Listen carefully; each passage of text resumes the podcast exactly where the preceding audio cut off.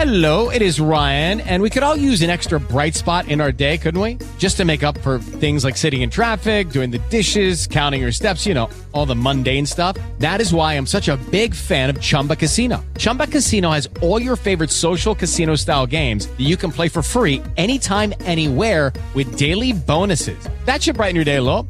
Actually, a lot. So sign up now at chumbacasino.com. That's chumbacasino.com. No purchase necessary. Group. Void were prohibited by law. See terms and conditions. 18 plus.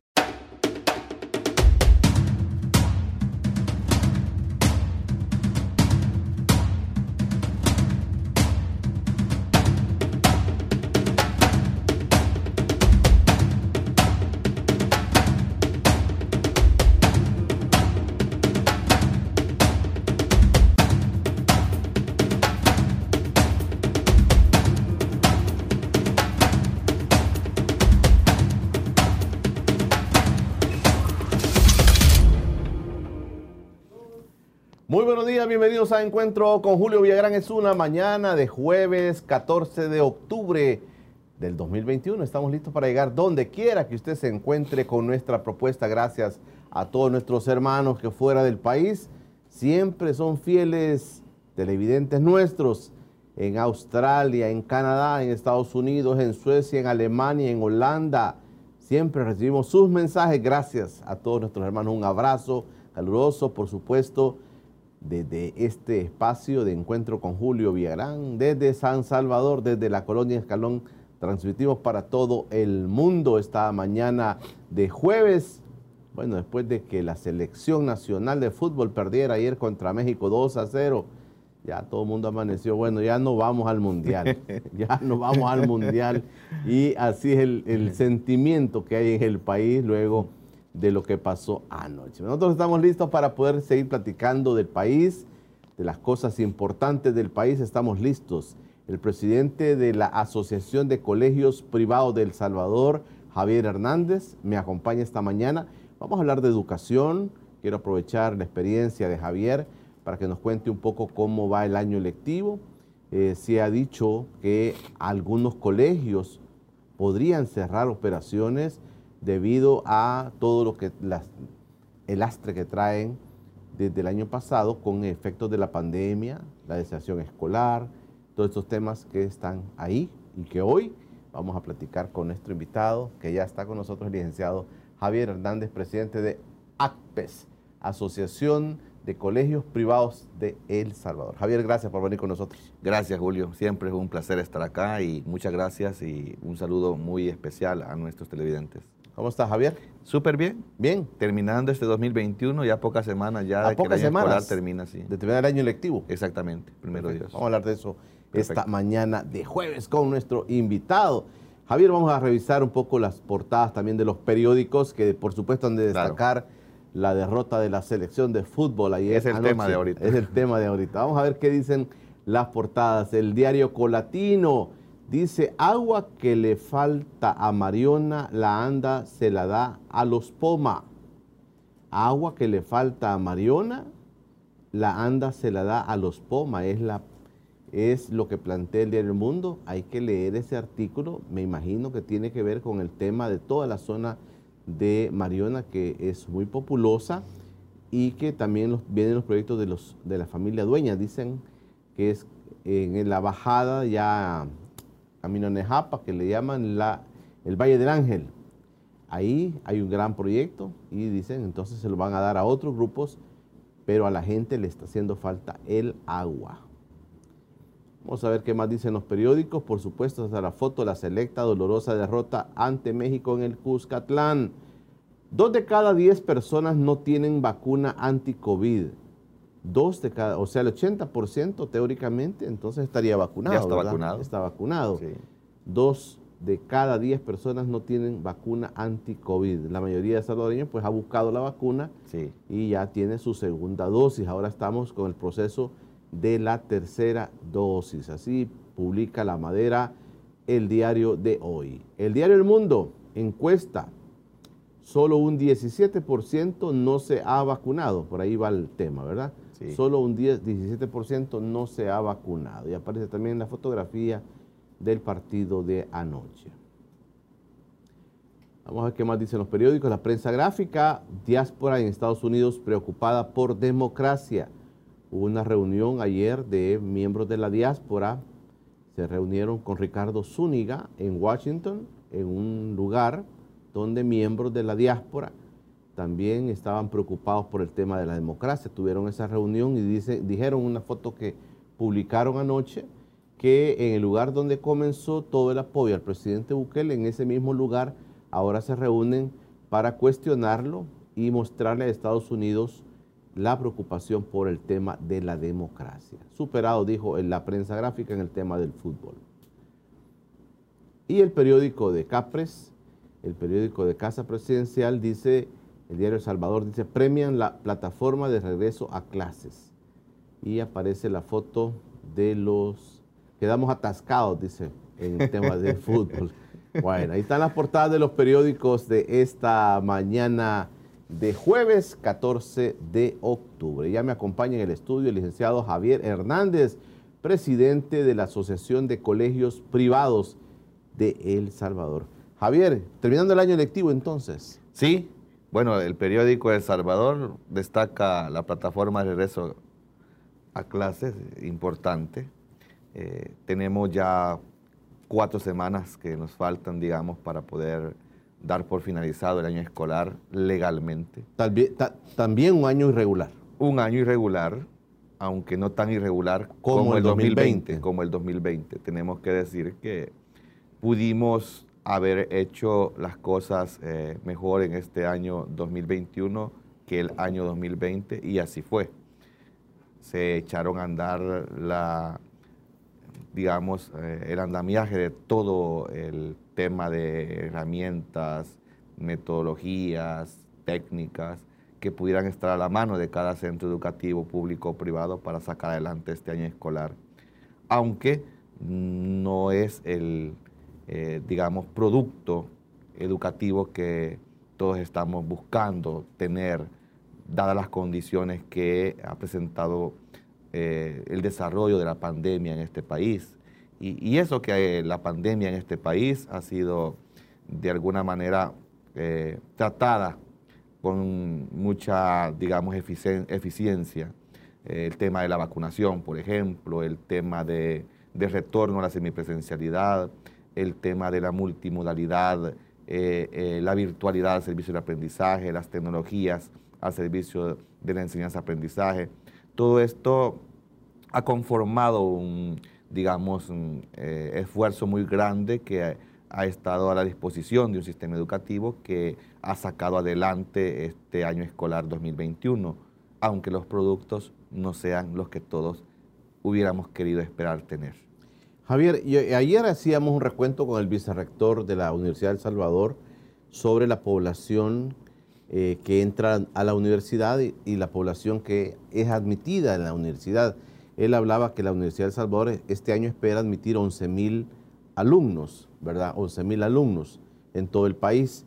Eh, yo quisiera preguntarte, Javier, ¿cuál es la población de niños y niñas que están concurriendo a nuestras aulas? Hemos hablado de que uno de los grandes problemas del país, aquí todos vienen a hablar de lo mismo, Javier, los políticos, los economistas, todos vienen a hablar de lo mismo, que el tema de la educación es básico para un país como el nuestro. Pero dicen poco se hace en el tema de educación. Hay gente muy crítica en el tema del sistema de educación que tenemos.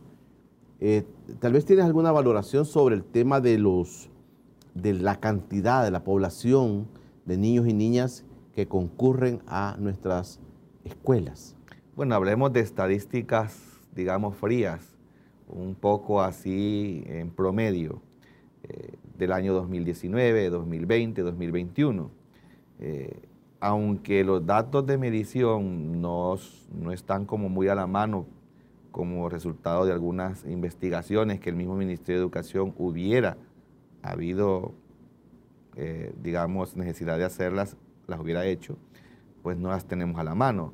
Nosotros tenemos nuestros propios monitoreos mensuales que hacemos con nuestros colegios privados.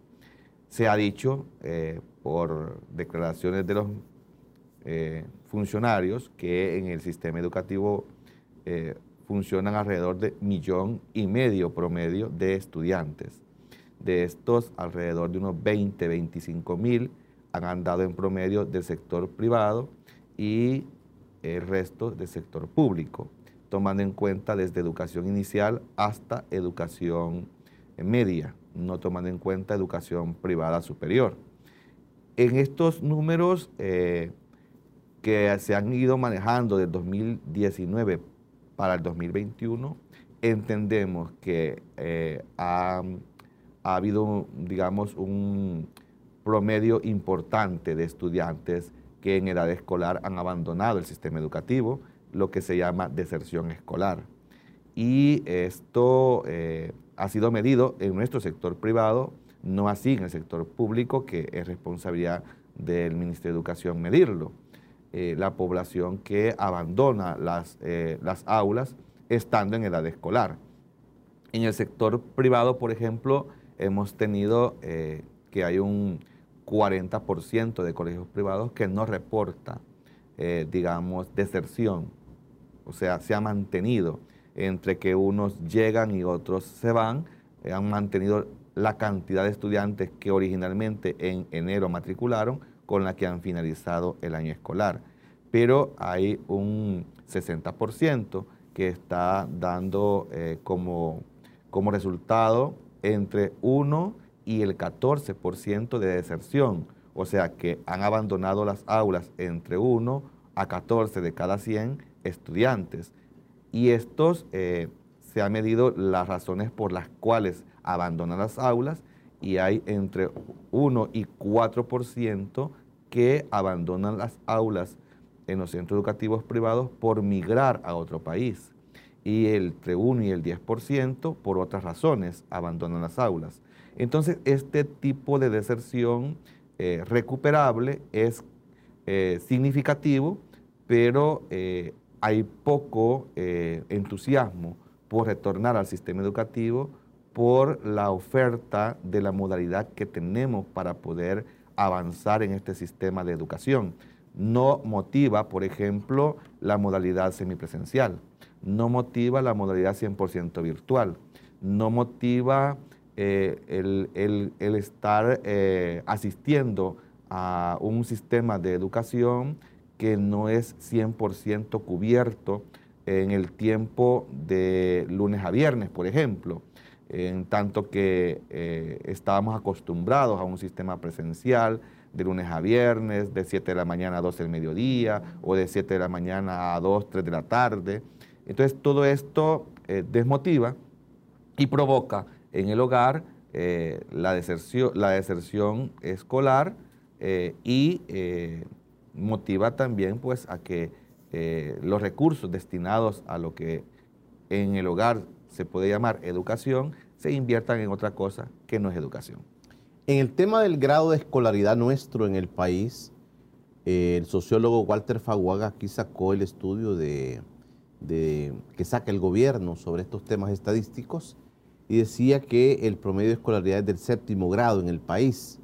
En estos temas, Javier, te pregunto, ¿hemos avanzado en, el, área urbana? Área urbana. En área urbana, sí. Puede andar por ahí, perdón. Sí. En áreas rurales. En áreas rurales, tercero, cuarto. Tercero, cuarto sí, grado. Así es. En el área rural. Sí, Y esto que a veces oficialmente casi que no se conocen, cifras como el analfabetismo en el país. Sí. ¿Eso es posible lo detectando? ¿Hay estudios de otra naturaleza que se hayan hecho sobre esto, Javier? Mire, antes de, de que se cerrara el Consejo Nacional de Educación de la administración anterior, eh, se tenían datos de, de, analfabetismo. ¿Eso se cerró esa oficina? Sí, ese Consejo Nacional de Educación ya no existe. Eh, o sea, no se aperturó pues en este gobierno, ¿verdad? Eh, cada gobierno lo abre si así lo toma en cuenta. Eh, lo abrió Funes, lo abrió Sánchez Serén, eh, no lo abrió, por ejemplo, Tony Saca, ni tampoco Francisco Flores. Pero este consejo, que era una entidad de, de, donde pues llegábamos de distintas representaciones de actores educativos, directos o indirectos, trabajó el tema del analfabetismo en sí. De hecho, si, si, te recuerdas, Julio, había eh, eh, una mecánica de ir declarando municipios sí, claro libres de, claro que ¿verdad? Sí, claro que eh, sí. Entonces había una bandera que colocaban ahí. Sí, claro. Pero este, siempre cuestionábamos de dónde sacaban el dato de, de analfabetismo. Y pues tenían ellos las fuentes de información que eran los duicentros, el RPN, el Registro Nacional de Personas. Naturales. Así es, naturales. Y que de ahí, pues como el DUI dice, vea, sabe leer y escribir, entonces de ahí sacaban la información cuánto analfabetismo había en cierto municipio. No era, no era una cosa de, tan confiable como datos para poder decir cómo se encuentra el analfabetismo en El Salvador, pero pues eh, no había de otra forma eh, para poder hacerlo, eh, dado que el, el Censo Nacional de población en nuestro país, creo que tiene ya varios años de, no haberse actualizado. Sin embargo, eh, nosotros como centros educativos eh, se nos facilita porque eh, conocemos los hogares que atendemos y podemos ver con toda facilidad si el padre de familia, la madre de familia sabe leer, sabe escribir. Y de hecho, los colegios privados hemos incursionado mucho en el servicio social de alfabetización, apoyando a cuando el Ministerio de Educación ha tenido ese proyecto eh, o, cuando otras entidades eh, no gubernamentales han hecho esfuerzos eh, en, esa, en esa línea de alfabetizar. El, porcentaje que, el país pueda tener es una información que se quiebra cuando el, el proyecto ya no cobra vida y más ahora con este tema de la, de, la pandemia, en donde ya no se le da atención eh, a un proyecto de este tipo, porque no puede ser eh, un tema de, alfabetización tratado virtualmente, digamos, con los beneficiarios que puedan haber. Sin embargo, eh, los colegios privados estamos abiertos a poder encaminarnos en estos proyectos con la institución que sea. Estamos en esa línea de poder, eh, digamos, apoyar esfuerzos que tengan que ver con esto, de alfabetizar nuestra población, nuestras comunidades educativas. Hay esfuerzos que, que son dignos de admirar, de admirar eh, en, organizaciones no gubernamentales. Por ejemplo, la Iglesia Católica eh, ha hecho esfuerzos muy grandes en este tema de la alfabetización. en el oriente del país, recuerdo que estaba Ciazo, por ejemplo, que eh, contribuyó mucho a alfabetizar eh, eh, la zona oriental. otras entidades como universidades han estado también haciendo esfuerzos grandes con, con sus estudiantes para alfabetizar también de acuerdo a sus propios recursos como universidades con sus programas de responsabilidad social y con los proyectos de proyección social que tienen. Entonces, yo creo de que el país sí ha tenido conciencia de que tenemos una problemática que hay que superar en el tema de alfabetización, pero que eh, hace falta mucho todavía que recorrer para poder lograr a tener un país con cero eh, analfabetismo. Voy a cerrar esta parte, Javier. Interesante ese planteamiento. Quiero cerrar esta parte. Como país, estamos, ¿en qué estamos haciendo énfasis? Más bien es la pregunta. En los últimos años, ¿en qué estamos haciendo énfasis? Yo recuerdo que los gobiernos de Arena, Javier, decían que el país tenía que ser bilingüe, o sea, que, teníamos que ser bilingües. Y tú lo planteaste, tú lo desarrollaste en un programa acá, esa parte. Luego se vino otro, cuando el Frente dijo, no, yo quiero que todos los niños vayan a la escuela, ¿verdad? Había un programa más o menos así. Pero de esto, en resumen, en los últimos años, digamos, hablemos de los 30 años, pues, ¿qué pudiéramos resumir en la parte educativa? Así en una línea, después podemos ir platicando, pero ¿qué pudiéramos eh, resumir, Javier, sobre el énfasis que hemos dado a la educación en el país? todos los, años que cumple un gobierno, digamos, una, eh, digamos, cada junio, cada julio o mayo, eh, siempre los periodistas preguntan cuál es la apreciación que uno hace de la gestión de los últimos 12 meses del gobierno en materia educativa, obviamente. Y eh, yo lo que pregunto es, eh, ¿por qué eh, o cuál sería la razón, la huella que, dejó impresa cada gobierno en materia educativa? ¿qué, ¿Qué podría recordar usted del gobierno de Sánchez Serén, por ejemplo, en materia educativa que podamos decir nos dejó esta herencia? O, o Mauricio Funes, ¿qué herencia nos dejó en materia educativa eh, a nivel de, educación? Y, bueno, todos hubiésemos querido siempre eh, recordar gobiernos con, con, huellas imborrables. Por ejemplo, la que usted muy bien dice, Julio, eh, que, que en la práctica de verdad pudiésemos tener, digamos, un país en donde tuviésemos un sistema educativo curricularmente bilingüe. Digo curricularmente bilingüe porque en este país curricularmente bilingüe es tercer ciclo y bachillerato. De primero a sexto grado, el inglés no es una obligación que se deba impartir y que se deba aprobar. En la parvularia, el programa de parvularia tiene el componente de los momentos didácticos de inglés, pero no tenemos los docentes bilingües para poder atender las parvularias. O sea, se creó el instrumento, pero no se tiene, digamos, el actor que va a disponer de darle vida al instrumento curricular.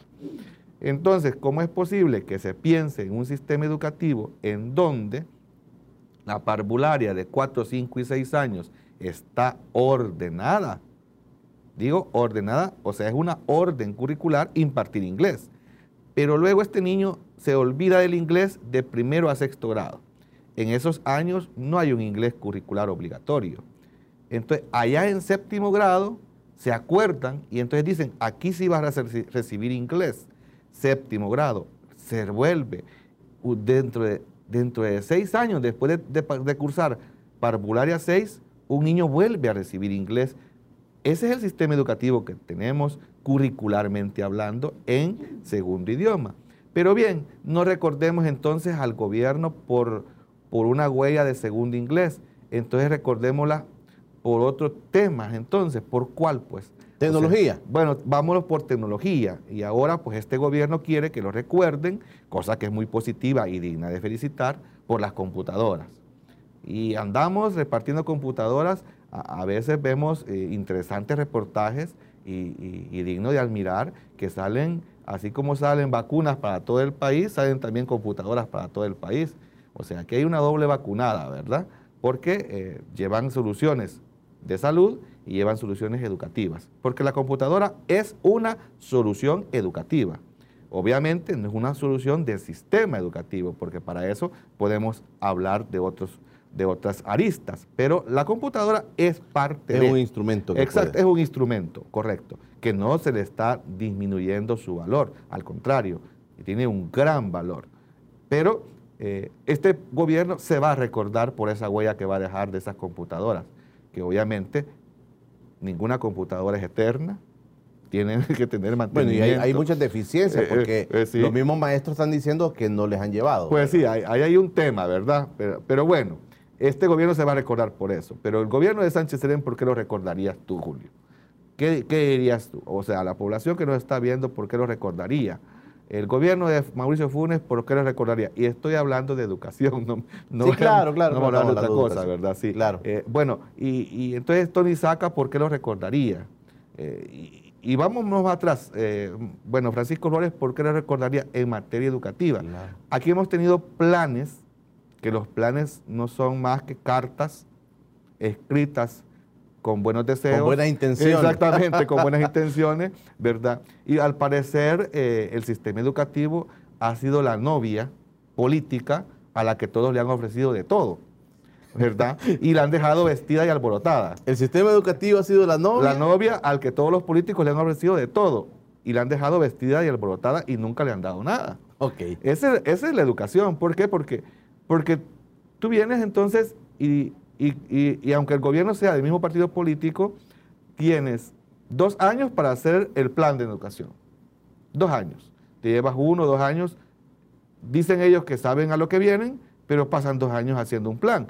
El plan El Salvador Educado se tardó dos años para hacerse. El plan Vamos a la Escuela se tardó dos años para hacerse. El plan 2021 se tardó dos años para hacerse y creyeron que iba a terminar este año 2021 pero le dieron muerte antes. Antes. Antes, porque vino recuerda el para eso. 2021 que fue muy famoso. Sí. Y ¿verdad? estamos en 2021 y, eso ya había muerto ya- hace días. Esto ya es historia. ¿verdad? Javier, voy a hacer una pausa. Mira qué interesante. Es que como educador también me entusiasma Claro, con estos sé. temas. me entusiasmo con estos temas. Vamos a hacer una pausa. Mira, fíjate que lo que estás diciendo es interesante. ¿De qué nos acordamos, por ejemplo? Sí. Los que tenemos más edad decimos, yo escuchaba mucho Beneque, Beneque, Beneque. La reforma. La de reforma educativa de Beneque. Y ahí es un parteaguas en la, Sí. en la vida del país a nivel educativo. Correcto. Después se nos, se nos vinieron este plan del 2021 y dijimos, bueno, nos ¿hacia dónde nos encaminamos? Ya contigo Claro. hacíamos la reflexión anteriormente. ¿Qué nos va quedando? Por ejemplo, en la currícula, lo que los muchachos, los niños, las niñas estudian en nuestras escuelas está desfasado. Estamos hablando de cosas que ya no son. Dice Javier Hernández, dice, le dan una computadora, pero ¿qué lleva la computadora? ¿Qué contenido, qué le estamos dando a nuestros niños? Un gran instrumento, un gran avance en la computadora, pero ¿qué estamos estudiando? ¿Qué les estamos dando a nuestros niños? ¿Hacia dónde los estamos encaminando? De eso estoy platicando con el presidente de la Asociación de Colegios Privados de El Salvador ACPES, que está conmigo, Javier Hernández. Hacemos una breve pausa, regresamos. Este espacio ha sido por cortesía de Cable Color, el internet de fibra óptica más rápido de todo El Salvador. No nos creas, compruébalo. Hacemos una breve pausa y ya regresamos. Ya regresa Encuentro con Julio Villagrán. Estás viendo Encuentro con Julio Villagrán. En la red de cooperativa Fedecase solicita los servicios financieros para que realices los proyectos que te propongas. Líneas de crédito, cuentas de ahorro, remesas familiares, colecturías, pagos de servicios y seguros para todos. Encuéntranos en más de 130 agencias en todo el país. Asociate con los que creen en ti.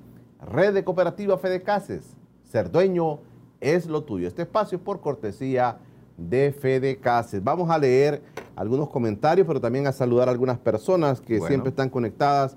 Para José González, para Julia Bonía, para Arnoldo Córdoba de San Lorenzo, para Gerardo Handres también, para Opinión Verdadera, que es un sitio que nos eh, escribe, que siempre está pendiente de nosotros, Ludwig Damas, Oscar N., Anita Rivera, Amaya González Saúl, e Igmer Freum. Ahí están en sintonía. Vamos a leer algunos comentarios, Javier, te los voy a leer así en Sí, vivo. perfecto. A- en vivo, sin, sin anestesia, dicen. Eh, Claudio Otero, buenos días, don Julio, saludos desde Washington, D.C. Eve Rodríguez, me imagino su programa no solo es informativo, sino educativo. Se aprende y se forma opinión. Siga adelante, no se lo deje politizar y siempre invite a todos los actores. Gracias. Saludos, don Julio y su invitado, Pedro desde Melbourne, Australia. Están sintonizando. Mauricio Cruz, buenos días, señor Villagrán y su invitado en este día de Toronto, Canadá. Gracias, Mauricio. Marianela López, el FMLN alfabetizó muchísimo, dice Ma- Marianela López. Ah, sí. ¿Qué opinión tiene sobre la prueba que hicieron a los bachilleres, bachilleres, bachilleres. en el año 2020? La prueba. La prueba avanzo. La prueba Avanzo. Avanzo. Hablemos de eso también, mira Ok. qué interesante. Pedro de Drimales, saludos don Julio, gracias por defender la democracia. eh, con un excelente invitado de Seattle. Gracias, Saludos. Pedro. Tony Saca creó la NEC, que era una academia de inglés en el ITCA y daba media beca para estudiar inglés. Dice, además creó los Megatec en la Unión Ah, y otros municipios que se esperaban tuvieran turismo. Eh, Roberto, dice, Roberto Mejía dice, mi suegra es maestra de una escuela en Soyapango y varias compañeras están molestas con ella porque fue una de las que afortunadas de recibir un laptop, una lap- un laptop. ella, ella dice, la cedió ya que ella posee una laptop propia. Mi punto es que todavía hay mucha, mucho déficit en la entrega de muchas computadoras, por supuesto. Raquel Rodríguez, los niños de áreas rurales, sus familias no poseen acceso a Internet. Correcto. Otro tema interesante. Y a duras penas ponen saldo para WhatsApp y recibir algunas clases. Es un humano lo que la mayoría de esas zonas sufre. Correcto. Pedro dice, a Bukele lo vamos a recordar por enseñar a los jóvenes, vamos a ver, a ser cool y por regalar computadoras para jugar videojuegos. Debió haber regalado álgebras, Baldor, libros de cálculo y de historia de Centroamérica. Henry Portillo, ¿saben si la ministra de Educación ejecutará el proyecto Roque Dalton que se prometió en el plan Cuscatlán? Es un proyecto a largo plazo y esperar tanto incoherente, Sí. tanta incoherencia. Rui Díaz, legado de los presidentes militares son TV educativa. Interesante, mira Canal 10. Así, correcto. Y la reforma educativa matemática es de moderna. Benec. Teoría de conjuntos es de Benec, ¿verdad? Sí. Eh, dice libros de historia centroamericana para Sí. que los jóvenes conozcan del ejemplo costarricense. Wilber Pineda, saludos, don Julio, siempre presente con su programación desde Los Ángeles. Wilber, gracias a todos Wilber. nuestros hermanos. Ahí están, mira. ¿Te quedas algún comentario, Sí. Javier? Interesante, Julio. Mire, eh, bueno, primero este, el proyecto de inglés de SACA eh, fue focalizado para una institución y nosotros eh, la opinión que estamos dando es de un proyecto de inglés para todo el país. Para el país. Para todo el país. Y los Megatec son centros de educación superior, eh, son para estudiantes egresados de educación media, son... eh, Eran técnicos, digamos. son, son técnicos, meramente técnicos, ¿verdad? Pero la realidad que hemos visto es que los Megatec no han producido el, el- el- el resultado que estábamos buscando en educación pública superior para poder eh, cubrir más a los estudiantes que quedaban fuera del sistema de educación pública superior. Hay razones ahí sobradas que podemos discutir, pero los Megatec no son el éxito que buscaban tener con eh, este proyecto de Darling Xiomara Mesa. Eh, luego, si algo tenemos que decir de las computadoras que Bukele está entregando, algo positivo, es que se están entregando. Obviamente tiene un tiempo en el que va a llegar el momento en que, posiblemente pues todos tengamos maestros y estudiantes la computadora.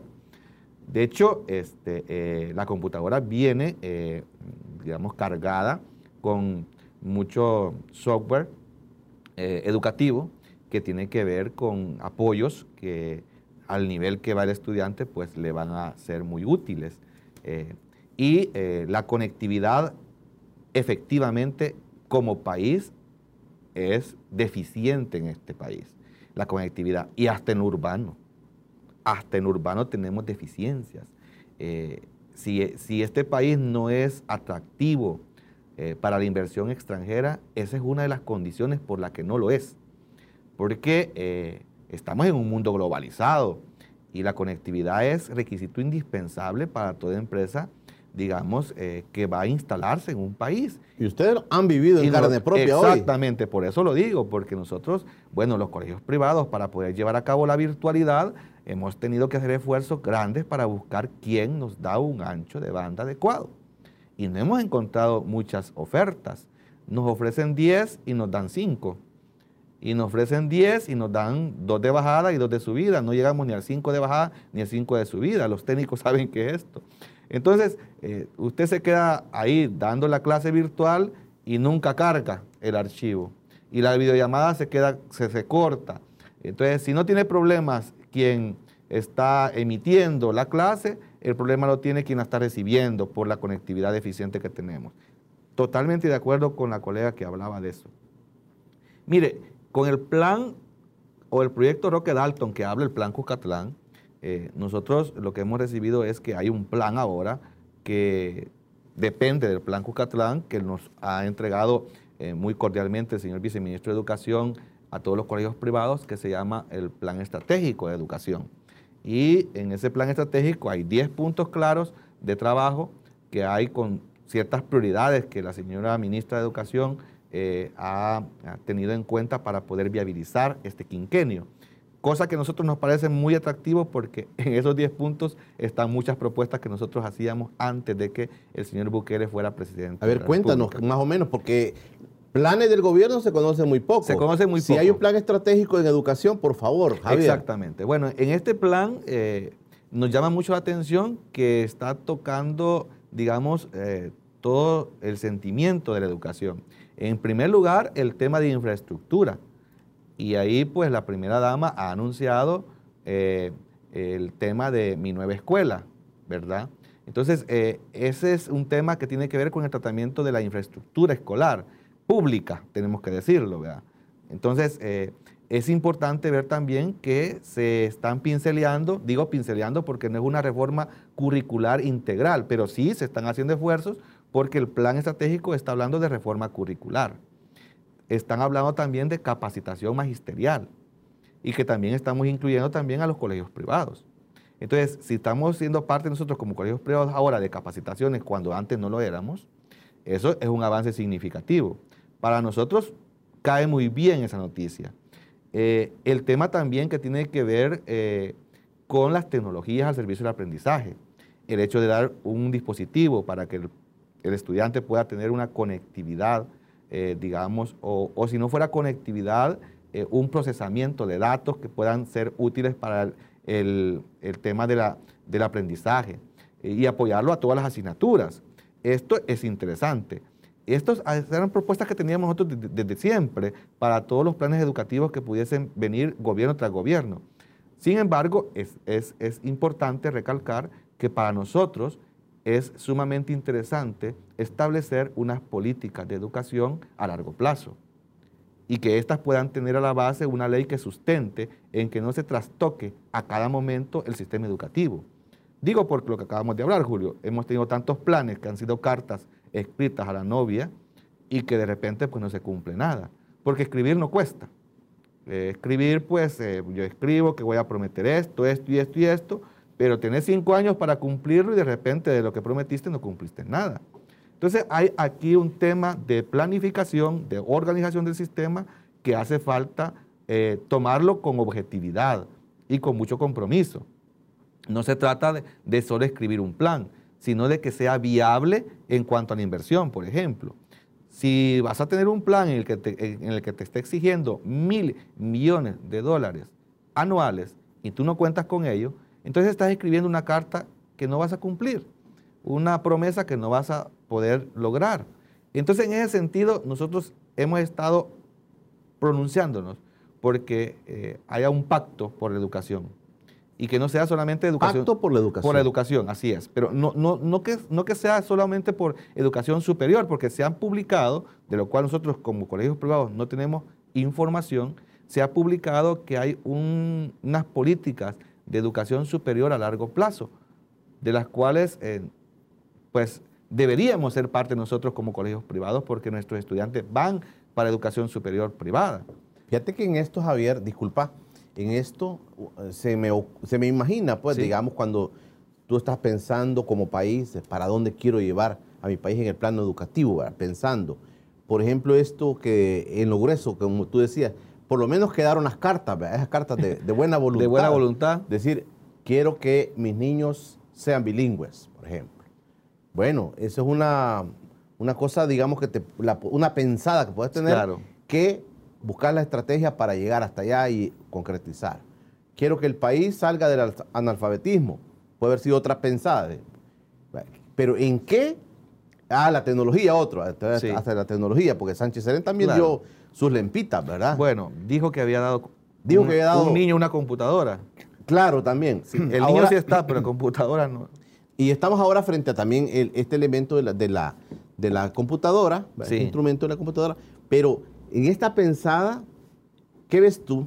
¿Qué ves tú? ¿Hacia dónde crees tú que las autoridades del país están pensando, soñando, llevar al país en el plano educativo? ¿O no ves eso? Mire, el sistema educativo está conformado por muchas aristas, pero la principal es la arista de los valores. Y en los valores. Los valores. Y en esa escala creo que hace falta mucho que trabajar.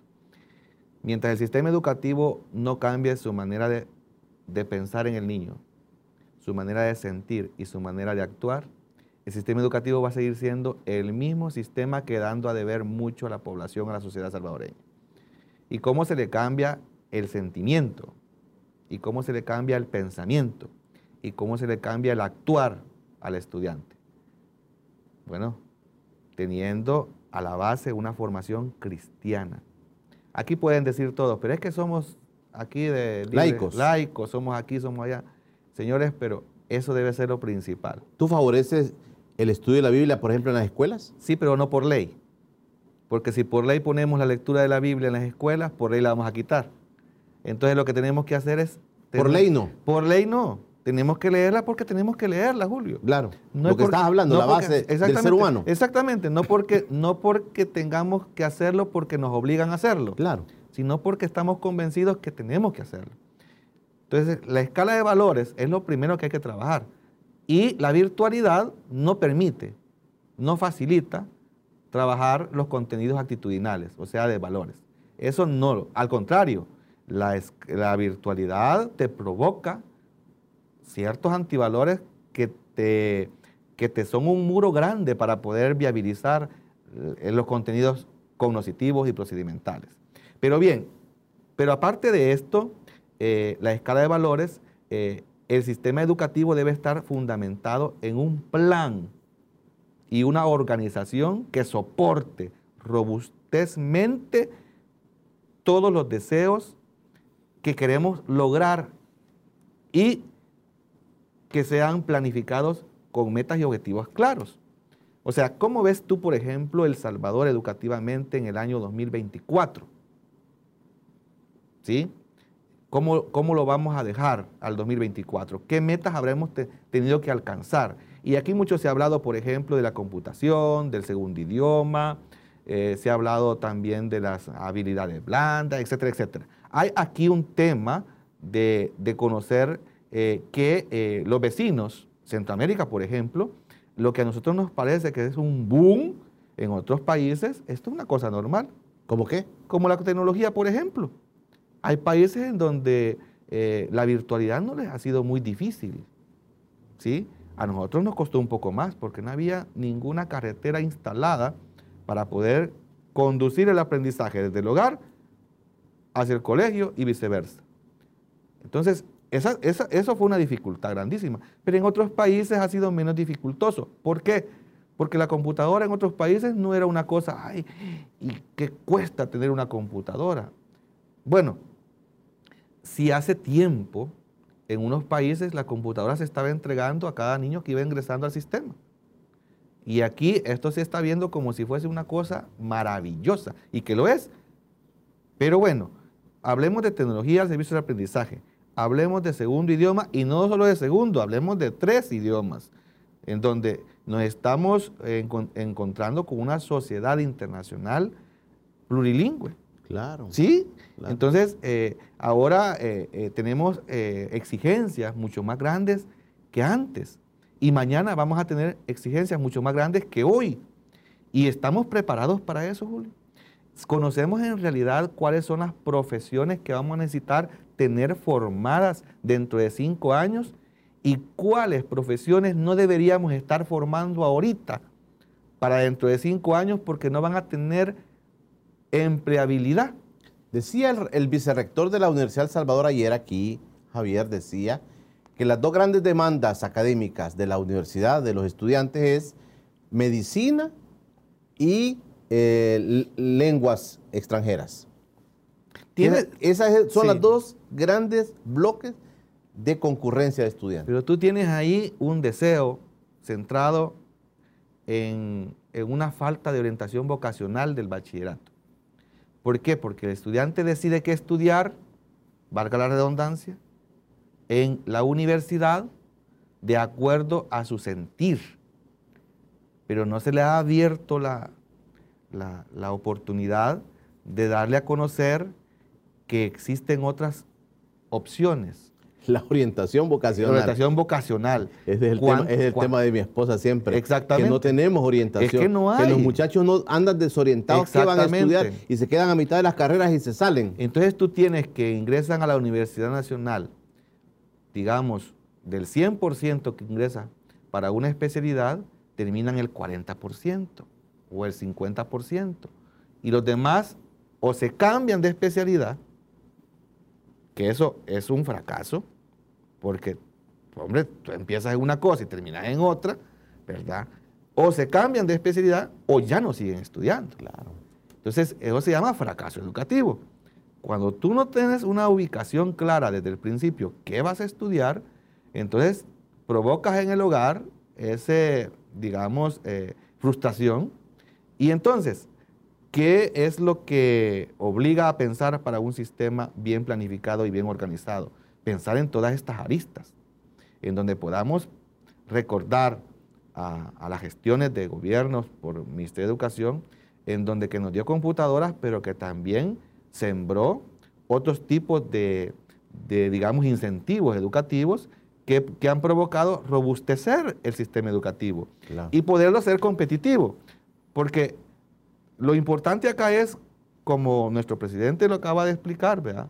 vamos a ser un referente como país en materia de salud, entonces vamos a hacerlo también en educación, entonces demostremos cuáles van a ser, eh, digamos, eh, los componentes que van a eh, ser insignias, las banderas que vamos a- a, digamos, a izar para poder decir, este país en educación se distingue porque tiene un plan que garantiza que al 2024 vamos a tener, digamos, inglés para todos.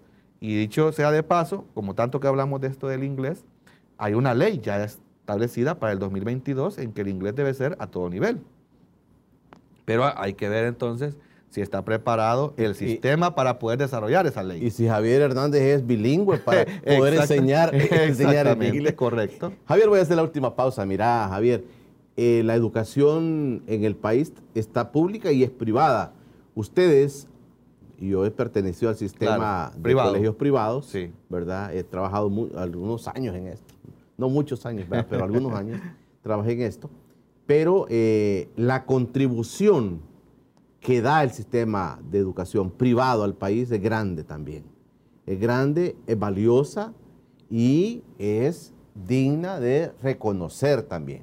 Correcto. Parte del sistema educativo estatal que decía Ronald Lomaña, todo debería ser estatal para que, para que realmente el Estado se sienta consciente. Pero eso no pasa ni aquí, ni en Estados Sí, Unidos, ni en otros lados. No. ¿verdad? Hay un sistema privado. ¿Qué situación viven ustedes? Le- Te quiero preguntar, ¿qué situación viven ustedes? Es cierto que tras estos golpes de la pandemia, la deserción escolar y todo, hay colegios que están a punto de cerrar en el país. Le pregunto a Javier Hernández, presidente de la Asociación de Colegios Privados del Salvador, que está conmigo esta mañana. Y también voy a aprovechar para leer los últimos comentarios que están llegando de todos ustedes. Hacemos una breve pausa y ya regresamos. Ya regresa Encuentro con Julio Villagrán. Estás viendo Encuentro con Julio Villagrán. Estamos de regreso al encuentro con Julio Villagrán, el presidente de la Asociación de Colegios Privados del Salvador. Me acompaña Javier Hernández. Estamos hablando de educación. Este tema es apasionante. Todos, mire, economistas, políticos, todos los que vienen aquí me vienen a decir, la base de que nuestro país salga adelante es la educación. Por eso tratamos estos temas y esta semana ha estado cargada. El lunes estuvo con nosotros el rector de la UCA, el padre André Bolívar. Ayer estuvo el vicerrector de la Universidad del Salvador, Juan Rosa, y ahora está Javier Hernández, presidente de los colegios privados de El Salvador, porque nos interesa este tema. Este espacio por cortesía de la Arrocera San Francisco, que agradece la preferencia de sus marcas y los invita a que sigan consumiendo sus productos. Consume lo nuestro, consume local, es el lema de la Arrocera San Francisco. Ahí tienen los productos de la Arrocera. Vamos a seguir leyendo comentarios, Javier, que están Adelante. llegando. Gustavo Flores dice, una laptop sin una reforma educativa es una herramienta con poco uso. Tiene razón. Tiene razón. Tiene razón. Buen punto, Buen Gustavo. punto. Acertado. Carlos Escobar, hay un problema de fondo. Si la currícula educativa depende de quien llega al Ejecutivo, Sí, se debería tener una autoridad autónoma independiente. es correcto también. Lo que estás hablando como un Del- conse- el del Consejo, Consejo Nacional de el Consejo Educación. Nacional de Educación. Exactamente. Mauricio Cruz dice, las oportunidades para el pueblo no hay más para los profesionales tanto en la empresa privada como en lo público. Hay familias, ahí hay familias por historia, dice. Mauricio Cruz, todos los planes de este gobierno ya no tiene tiempo. Ya no. Ese es un buen tema. Es cierto. Ese es un buen tema. Por eso hablábamos Solo- de política de educación a largo plazo. Sí, Sí. solo es propaganda, porque lo único que sí ha hecho el gobierno es confrontación con la desaparecida oposición. Buenos días, don Julio, siempre en sintonía de su programa y un saludo a su invitado. Un problema de las computadoras. Que le dan a los niños está bien, pero en los cantones donde no tienen internet, los estudiantes de nada les sirve lo que el Ministerio de Educación debería darle una materia para concientizar a los estudiantes no botar basura en las calles, enseñarles que la basura échale en su lugar. Si usted ve, las colonias están saturadas de basura porque los padres no les enseñan a sus hijos, escribe Juan Antonio Beltrán desde Soyapango. Sí. Xochitl, allá desde Canadá, dice buenos días.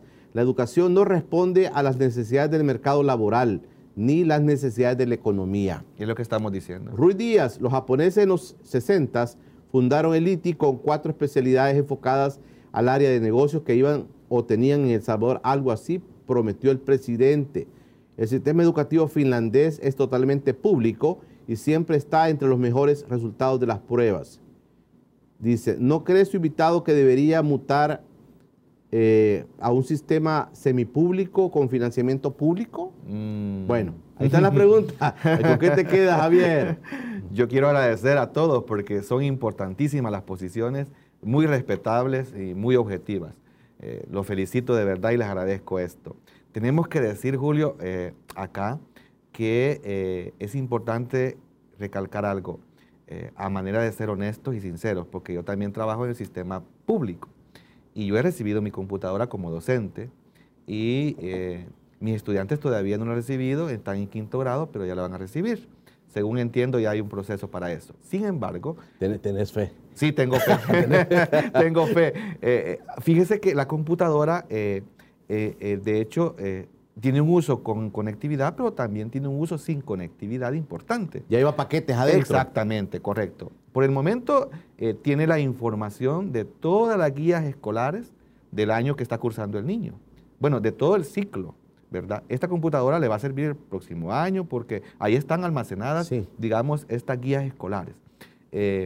Y es importante también porque eh, no es una computadora de baja gama. Fíjese que, en efecto, eh, al menos las últimas que se han entregado son computadoras dignas de, un uso que puede tener sus dos, tres años, eh, digamos, de libre mantenimiento y, que van a ser muy efectivas. Yo en eso quiero decir, felicito al gobierno y, de verdad mis respetos para ese proyecto. ahora, la conectividad es un esquema que puede ser una limitante, pero obviamente tenemos que vivir con un mundo real, en donde la conectividad no es solamente un problema de los, de los centros educativos, también de los hogares, de las empresas y todo eso. Ahora, ¿cómo convivir con un sistema eh, en donde eh, también siguen presentes deficiencias grandes? Bueno, tenemos que ir superando una por una. Y en este, en este sentido, eh, por eso nosotros cuando los televidentes nos están anunciando de que hace falta mucho que hacer en educación y que hay que hablar de oportunidades también después de la educación, eso es importante. Para nosotros eh, el sistema educativo, la única forma de poder medirlo es revisando los productos educativos. O sea, ¿cuándo es que vamos a nosotros a saber con certeza si el sistema educativo de este país es el que tenemos que tener, es el que queremos tener, cuando no haya ni un salvadoreño queriendo migrar del país. Porque los, salvadoreños migran del país porque aunque te eduques en este país, no tienes oportunidades después. ¿Y por qué no tienes oportunidades? Porque te están profesionalizando en carreras o en opciones que no hay trabajo para ellas. Entonces aquí tenemos una sobredemanda de muchas profesiones y de otras que sí necesitamos formar, no hay profesionales. ¿Por qué? Porque tú ves mucho, mucho aquí eh, profesional internacional que hemos tenido que traer para ciertas empresas porque no eh, tenemos profesional formado en eso. Bueno, en el área de medicina, en el área de servicios, en el área de la industria, en el área de comercio, en todas estas áreas hay profesionales que aquí no se están formando y tenemos que traer de otros países. ¿Por qué no los formamos, Julio? Porque el sistema educativo no provee la línea, el plan para formar ese tipo de profesionales. Javier, me imagino yo, digamos así, como un muñequito que la computadora va haciendo. ¿Qué perfil de joven le, le están entregando el sistema educativo público y privado, le está entregando a las universidades? ¿Qué figura, qué llevas, qué joven va a entrar a la universidad? Bueno, yo, creo que le está poniendo mucho limón a la herida. porque, porque, no, porque ahí pueden hacer los eh, retos, digamos. Eso es tocar fibras eh, sensibles porque eh, digamos que el currículum ideal está distanciado mucho del currículum real. O sea, lo que estamos soñando formar está muy lejos de lo que en verdad se está formando. El producto educativo que quisiéramos tener está muy lejos del producto educativo que sí estamos eh, teniendo. Y ahí pues hay, digamos, siempre un quedando a deber al sistema de educación superior de parte del sistema de educación media. ¿Por qué? Porque eh, convergen acá tantas variables, tantas limitantes que no permiten optimizar la currícula. Aparte que la currícula tampoco está actualizada como quisiéramos tenerla. Entonces, el perfil del, educando, digamos, eh, de por ciclos, de primer ciclo, segundo ciclo, tercer ciclo, educación media y educación superior, esos perfiles eh, que estamos queriendo sacar tienen características que de repente la empresa que va a contratar no son los que espera tener. Mínimamente la empresa privada que está contratando em, o empleando al profesional que está, digamos, produciendo el sistema educativo, mínimamente quieren que sea un profesional que sepa expresarse. ¿Sí? Entonces tiene que tener capacidad de expresión. Son capacidades que tienen que formar. Capacidad de asimilación, de aprendizaje. De comprensión. De comprensión, correctamente así dicho, comprensión. Entonces, si tú sabes expresarte, si tú sabes comprender y que tenga capacidad también de presentarse, son, son simples y sencillas habilidades que deben de, demostrarse en un profesional en una entrevista. Entonces, pero cuando tú observas un, un producto educativo de la universidad, eh, bueno, la misma señora ministra de Educación acaba de expresar en algunas oportunidades que tenemos deficiencias hasta con el docente en alguna forma de que no sabe leer y escribir, parece que lo dijo alguna vez. Entonces, si eso pasa con quien forma, ¿qué pasará con el formado? Si eso lo reconocemos como, como una deficiencia del sistema educativo, pues hombre, hay que reconocer que eso también es producto de un sistema educativo. Entonces tendríamos que irnos por la línea de poder ajustar esto y que esto ya no siga pasando. El, el, profesional que se desea contratar en la empresa privada es un profesional que resuelva, que resuelva. ¿Y cómo resuelve? Bueno, que tenga capacidades, eh, adiestramiento y, que tenga habilidades y destrezas para que pueda resolver situaciones eh, laborales.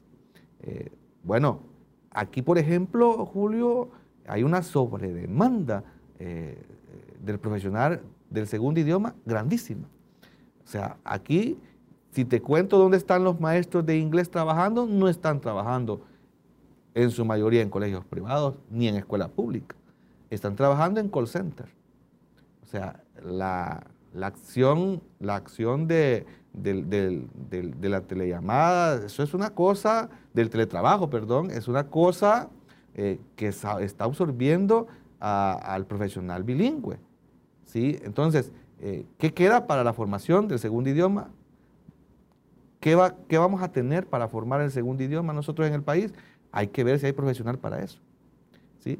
Aparte, eh, en el sistema magisterial, que es un tema que ha sido tocado por todos los gobiernos y que le ha ofrecido eh, dignificación, creo que se llama, ¿verdad? Dignificación. Dignificación. Eh, Por la dignidad del magisterio. Exactamente. Pero en realidad eso de dignificación pareciera ser un término súper, eh, digamos, utilizado, pero que en realidad al final no vemos en qué al final cae eso de la dignificación. Porque lo que estamos viendo es que la dignificación se orienta de repente a salarios, a capacitaciones, pero es necesario pensar en la dignificación de la educación, del magisterio, en el sentido que podamos tener un magisterio robusto.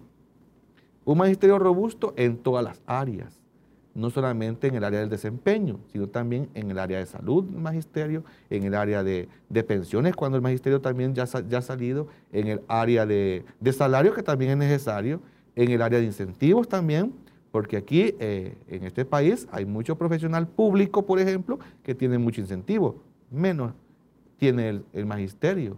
Entonces, aquí hay un Se tema... Queda con, 200 pesos de pensión. Exactamente. Entonces, todo eso, eh, dime, dime tú cómo quieres que alguien quiera ser docente con esos incentivos. Claro. Entonces, ¿cómo es posible que, por ejemplo, eh, el maestro que da o se forma para las disciplinas de matemática, por ejemplo, eh, de repente no es el mejor estudiante que hubo en el aula de matemáticas.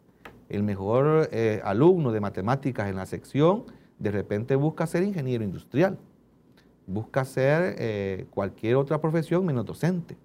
Entonces, aquí deberíamos tener incentivos para que el mejor estudiante de matemáticas sea docente, para que el mejor estudiante de, sociales sea docente. Ah, pero con un sueldo de docente. ¿Qué, qué incentivo Pues puedes sí. tener ahí? No, ahí no decís. Exactamente. Lo que estás diciendo, o sea, Sí. un- un- una persona que tenga dos idiomas, mejor busca un call center, Exactamente. que le pagan mejor Es que ir a dar clases. Y no solamente el pago, porque esa es parte de, ¿verdad?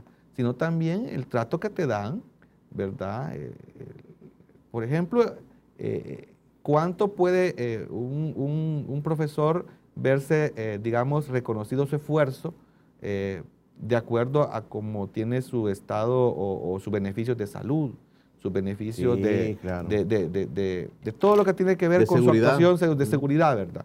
Sí, el sistema educativo privado es el mejor socio que puede tener el, el país en materia de educación. Eh, le está teniendo, digamos, un, un porcentaje importante de la población, gracias, tenemos que decirlo, gracias a los padres de familia que pagan el sistema de educación privada. Porque es gracias a ellos, gracias al padre de familia que invierte Que confían en y que eso. confían en la educación privada y así más de 200 mil estudiantes no van a la escuela pública, sino que el padre de familia de estos 200 mil estudiantes decide invertir de sus propios recursos, de su patrimonio, en la educación de sus hijos. Y esto significa también que eh, casi mil colegios, o sea, mil emprendimientos de educación privada, tienen que ver con especialidades que no tiene la educación pública Claro, claro.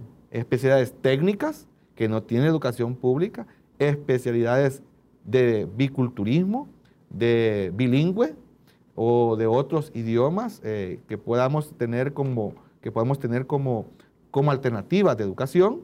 eh, y este aporte que el, sistema de educación privada le da al gobierno, digamos, eh, en este sentido, debería ser reconocido y nunca lo ha sido nunca al padre de familia que matricula a sus hijos en los colegios privados se le ha dado un incentivo. Nunca. Nunca se le ha dado un incentivo. Y podríamos todos decir, pero si es que si lo pone en un colegio privado Es porque tiene. es porque tiene dinero, que es un gran error de interpretación. Claro. Es un gran error de interpretación pensar que un padre de familia aporta a- al, al sistema nacional eh, matriculando a su hijo en un colegio privado porque tiene dinero. Es un error grandísimo. Lo matricula por otras razones. Claro. Porque en los colegios privados están los hijos de los periodistas, están los hijos de los, de los eh, empleados, eh, digamos, privados, De los de profesionales. los profesionales. Ahí están, pero también está la hija eh, o el hijo del vendedor de tostadas, de Mango Twist, el hijo de, o sea, tenemos ahí... Que confió en ese Exactamente, sistema. claro. Entonces, y a ese, y, y a ese padre de familia ciudadano, ¿cuándo se le va a dar un incentivo? Porque está doblemente aportándole al Estado salvadoreño eh, una contribución. Porque aparte de que le está dejando un cupo en la escuela pública a otro que lo pueda ocupar, eh, ese espacio, y aparte de eso, le está eh, dando valor agregado al capital académico del país, porque en este país cuando te formas con un colegio privado bilingüe, tú le das al país una competitividad distinta a que te formes en un colegio tradicional o en un sistema tradicional no bilingüe, Claro. no bicultural. Eso debe ser reconocido por el gobierno y por todos los gobiernos, pero nunca se ha incentivado esas iniciativas de inversión y tampoco al padre de familia se le ha dado como el incentivo para que continúe en ese sistema. Claro. Cuando usted vea, Julio, que un padre de familia ponga en duda si matricular su hijo en un colegio bicultural o en un colegio o en un centro educativo oficial, entonces los colegios privados habremos ido teniendo menos importancia. Pero mientras nosotros tengamos casi 200 mil o 200 mil estudiantes que buscan las aulas de los colegios privados, quiere decir que algo estamos haciendo bien. Claro. Porque todavía hay esperanza en un sistema que representa al país, que es la educación privada. Claro. Y en todas las áreas, Y entonces, deportivas, académicas y, y de otro tipo. Javier, me has dejado picado con un montón de temas. Vamos a hacer la segunda parte, ¿te parece? Con gusto. Te- Cuando vamos a volvemos. buscar una fecha y Seguro. te vamos a convocar para que vengas. Me quedan un montón de, de- que dijo Ronald Lumaña, todo debería ser público. La educación toda debería ser pública, dice Ronald. Sí, Bueno, Javier es profesor público, profesor privado. sí. Y tiene el balance de esto. ¿Hacia dónde nos encaminamos? Mira, quedaron un montón de inquietudes, pero el tiempo Claro. ya no nos alcanza, Javier. Sí. Pero te agradezco que hayas venido con nosotros. Gracias, Julio. Siempre es un placer y con la apertura que tiene encuentro contigo aquí es fabuloso. Un saludo, por supuesto, a quienes nos han escrito, que súper, pero súper acertadas las opiniones. Vamos a hacer la segunda parte con Javier Hernández, presidente de la Asociación de Colegios Privados del Salvador. Mire, es que eh, Javier eh, está muy claro en el tema educativo y por eso va- vamos a hacer la segunda parte, si les parece, con nuestro amigo, nuestro invitado de esta mañana de jueves. Mañana viernes, mañana viernes viene Carlos Araujo. Con Carlos vamos a tratar el tema de la marcha del próximo domingo 17 de, de octubre. Hay una marcha convocada por diversos sectores. Vamos a, a ver qué hay detalles. Carlos dice tiene detalles sobre esta marcha.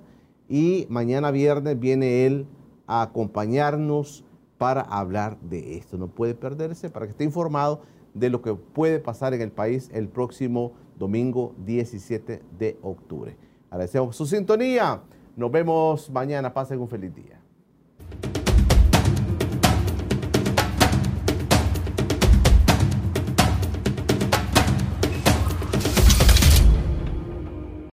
Lucky Land Casino asking people what's the weirdest place you've gotten lucky? Lucky? In line at the deli, I guess? Aha, in my dentist's office. More than once, actually. Do I have to say? Yes, you do. In the car before my kids' PTA meeting. Really? Yes. Excuse me, what's the weirdest place you've gotten lucky? I never win and tell. Well, there you have it. You can get lucky anywhere playing at LuckyLandSlots.com. Play for free right now. Are you feeling lucky? No purchase necessary. Void where prohibited by law. 18 plus. Terms and conditions apply. See website for details.